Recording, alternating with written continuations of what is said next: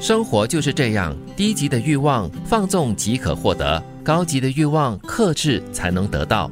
慢慢的，你就会领悟，真正的自由不是随心所欲，而是自我主宰。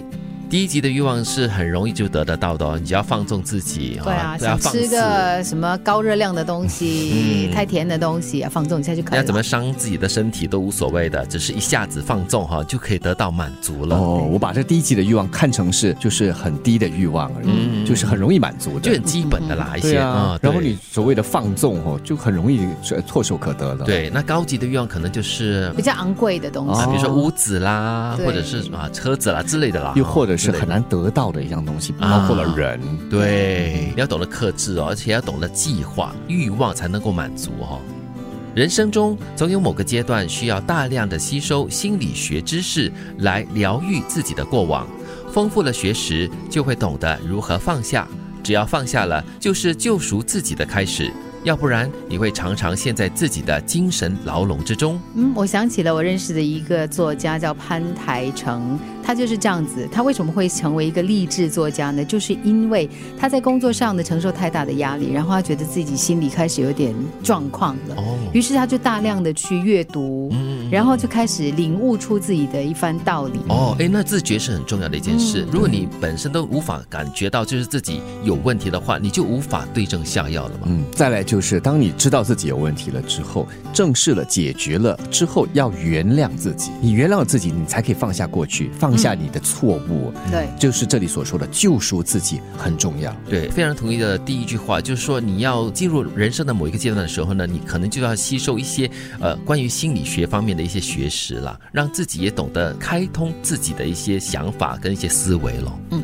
我们常常喜欢把自己困在不幸中，把自己困在悲伤中，把自己困在他人的眼光中。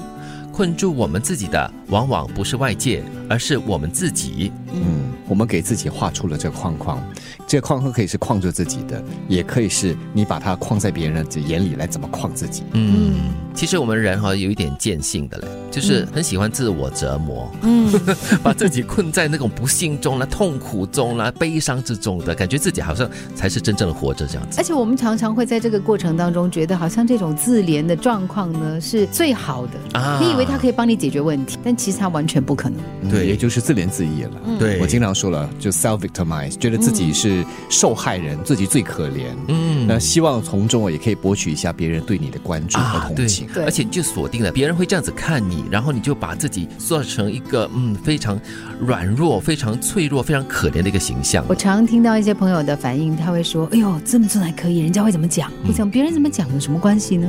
最重要的是你自己怎么做。对呀、而且你只要不伤天害理，不做一些伤人的事情的话呢，你自己怎么做是你自己要承担那个结果的呀。对，所以哈、就像最后一句讲的啦，困着我们呢，就不是外界，是我们自己所有的思维。我我们怎么想哈、我们就会怎么被捆绑。嗯。嗯首先呢，正如刚才我所说的，首先我们喜欢给自己一副眼镜，嗯通过这个框来看这个世界。有时呢，我们也喜欢把这个眼镜给别人，告诉他，请你通过这个眼框来看我。所以这是给自己很多的框框，来让别人，来让自己限制自己。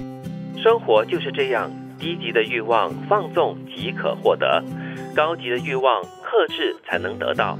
慢慢的，你就会领悟，真正的自由不是随心所欲，而是自我主宰。人生中总有某个阶段需要大量吸收心理学知识来疗愈自己的过往，丰富了学识，你就会懂得如何放下。只要放下了，就是救赎自己的开始。要不然，你会常常陷在自己的精神牢笼之中。我们常常喜欢把自己困在不幸中，把自己困在悲伤中，把自己困在他人的眼光中。困住我们自己的，往往不是外界，而是我们自己。